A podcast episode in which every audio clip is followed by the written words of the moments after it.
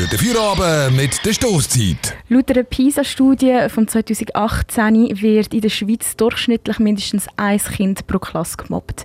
Ich war auch eines von denen, aber zum Glück nie mega fest. Der Raimund Kravatz ähm, ist auch jemand, der gemobbt wird. Ähm, er ist 17, kommt aus dem Morgental und ist seit dem Kinski eigentlich immer gemobbt worden.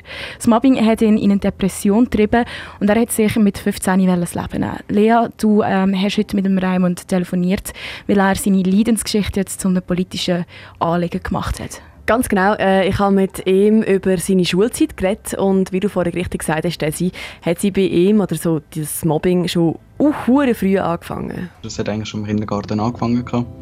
Dann hat der Kindergartenlehrer mich nicht mögen und hat mich auch Pause nicht eingeschlossen und so Sachen. Das ganze Spiel ist drei Jahre lang gegangen. Ich habe mehrfach die Schule gewechselt. Es hat aber nie wirklich etwas gross genutzt. Am Anfang war es gut gesehen und dann haben sie halt gemerkt, dass man halt nicht, nicht wehren kann. Und das haben sie dann halt immer halt das Angriffsfläche genommen. Bis zu seinem Schulabschluss haben die MitschülerInnen den Raimund also gemobbt. Gegenüber von den 20 Minuten hat er gesagt, er sei geschlagen, bespuckt und manchmal sogar mit Steinen beworfen worden, was hure krass ist. Aber seinen Eltern hat er gleich nie etwas davon erzählt. Sie haben halt immer gefragt, halt, wie ist in der Schule gesehen und ich habe gesagt, immer gut, wenn ich halt irgendwie so blaue Flecken hatte, habe ich gesagt, ja, ich bin umgekehrt. Oder halt so Sachen. Sie haben mir auch teilweise auch gedroht.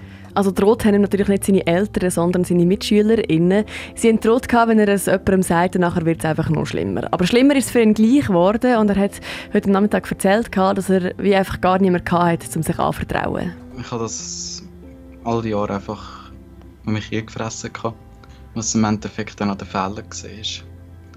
Weil nachher, ähm, dort wo, wo es dann dazu gekommen ist, ist dann alles noch einmal aufgekommen. Und das ist dann halt einfach zu viel gewesen dort, wo es dazu gekommen ist, hat der Raimund gerade gesagt, mit dem meint er äh, vor zwei Jahren, wo er wie keinen Ausweg mehr gesehen hat und sich das Leben nehmen im Wald. Im Wald hat ihn dann aber seine Kollegin gefunden. Er hat ihr davor nämlich eine Abschiedsnachricht geschrieben und sie hat nachher über Snapchat nachgeschaut, wo er ist und ihn heimgebracht, bevor er sich etwas antun konnte. Und daheim haben seine Eltern mit dem Schulleiter gewartet. Die Eltern sind aus allen Wolken gefallen, die haben gar nicht erst geahnt, dass es ihrem Sohn nicht gut geht. Und der Schulleiter hat gesagt, er soll doch am nächsten Tag einfach zum Schulsozialarbeiter reden. Und ich kenne das aus meiner eigenen Schulzeit. Schulsozialarbeiter, die sind so gefühlt alle Schaltjahr einig in der Schule, um darüber zu reden, dass man nicht rauchen und trinken Also für die meisten absolut keine Bezugsperson und so halt auch nicht für den Raimund. Man kennt die Person eigentlich gar nicht wirklich. Also sie ist vielleicht mal einmal mal schnell in die Klasse gekommen, hat sich vorgestellt äh, und sonst hat man nie mehr etwas von der gehört. Und es ist sowieso ein Klassenlehrer, da ist man mehrere 20, 30 Lektionen in der Woche und kann man auch so ein gewisses Vertrauen aufbauen. Und darum hat der Raimund jetzt eine Petition gestartet. Und 2017 haben sich 33 Kinder und Jugendliche unter 20 ins Leben genommen. 2018 wäre der Raimund fast auch eins von denen geworden.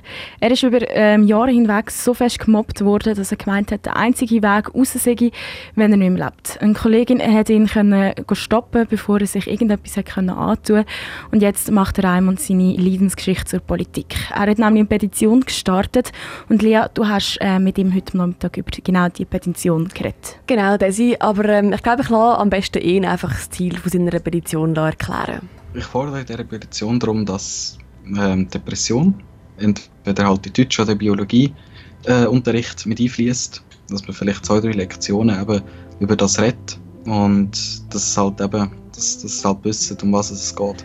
Ich finde das eigentlich mega ein guter und ein richtig wichtiger Ansatz. Aber ich kann mir wie auch gut vorstellen, dass auch wenn man äh, in der Schule ein paar Lektionen über Depressionen und über psychische Gesundheit redet, dass dann nicht wahnsinnig viel verändert wird. Ich meine, in der Schule wird ja auch immer wieder darüber geredet, dass man andere Kinder nicht mobben soll und trotzdem passiert es immer wieder.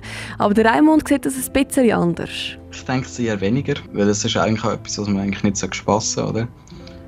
Vor allem auch die, die Jungen den, den Freund verloren hat und dann nachher äh, sagen, ja, sie haben Depressionen.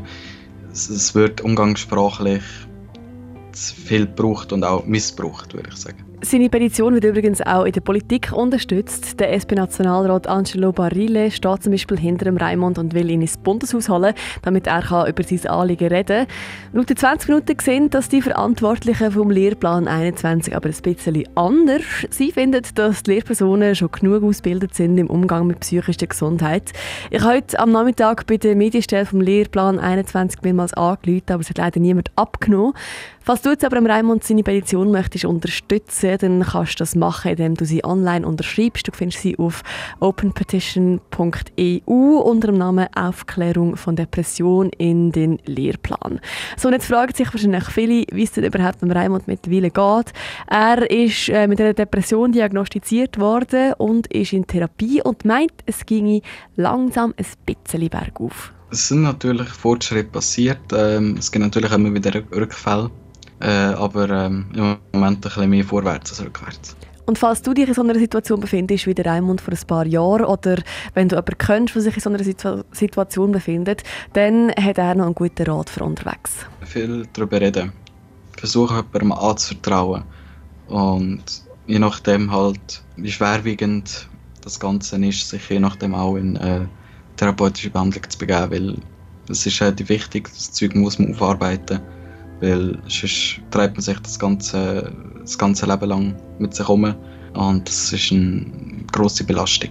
Der Raimund haben wir da die letzten paar Minuten gehört reden. Er hat eine Petition gestartet, dass Depressionen auch im Schulunterricht sollen thematisiert werden Falls du niemanden in deinem Umfeld hast, wo dich kannst oder willst anvertrauen, dann gibt es viele andere neutrale Instanzen.